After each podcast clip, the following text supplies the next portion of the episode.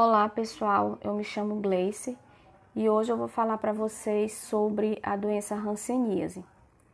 A hanseníase ou mal de Hansen, como algumas pessoas também conhecem, é uma enfermidade crônica, né? Infecto-contagiosa e ela é causada por um bacilo chamado Mycobacterium leprae. É um bacilo muito resistente. A principal forma de infecção é pelas vias aéreas superiores, os perdigotos do paciente bacilífero. Né?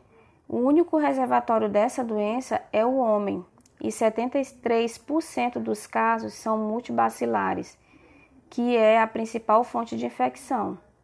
Essa doença ela é endêmica em alguns países em desenvolvimento, como por exemplo na Ásia, na África e na América Latina. E no Brasil, essa doença ela é um grande problema de saúde pública. Né? E aí eu vou falar para vocês agora os principais sinais e sintomas da hanseníase. Né? São manchas esbranquiçadas, acastanhadas ou avermelhadas, com alterações de sensibilidade tanto ao calor quanto ao frio, né?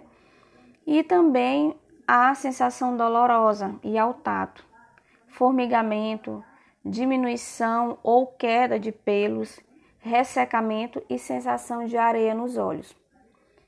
E aí a doença de Hanseníase, ela possui várias formas, né?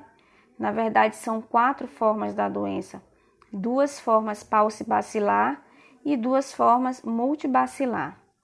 A primeira forma é a Hanseníase indeterminada, que é uma forma paucibacilar. É a fase de início da doença.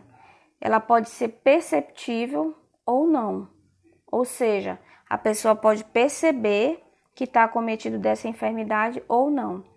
Geralmente afeta crianças abaixo de 10 anos ou mais raramente adolescentes e adultos que foram contato de pacientes com hanseníase. A lesão ela geralmente é única e é mais clara do que a pele ao redor. Uma outra forma da doença é a hanseníase tuberculoide, tuberculoide que também é paucibacilar é a forma da doença que o sistema imune ele consegue destruir os bacilos espontaneamente. E ela tem um tempo de incubação de cerca de mais ou menos 5 anos. Né? E aí eu vou falar agora é, da primeira forma multibacilar, que é a hanseníase de Mofa, que ela é caracterizada por várias manchas de pele avermelhada ou esbranquiçada. As bordas dessas, dessas manchas são elevadas, mal delimitadas na periferia, e há uma perda parcial ou total da sensibilidade.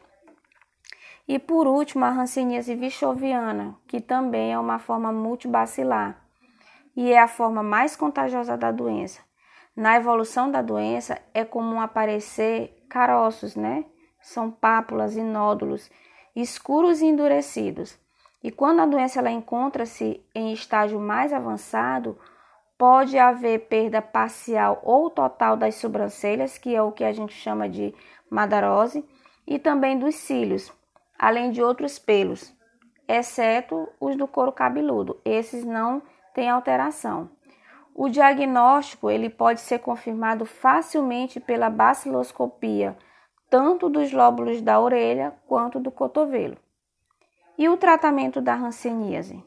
O objetivo do tratamento é tornar o bacilo inviável, ou seja, matar esse bacilo, né? Para que assim a gente consiga evitar a evolução da doença, prevenir incapacidades ou deformidades e, consequentemente, a cura.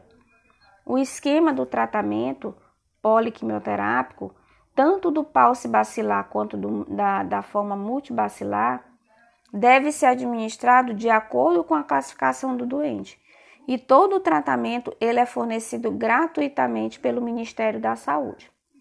E é isso, pessoal. Espero que eu tenha contribuído de alguma forma com essas informações sobre essa doença hanseníase. Obrigada.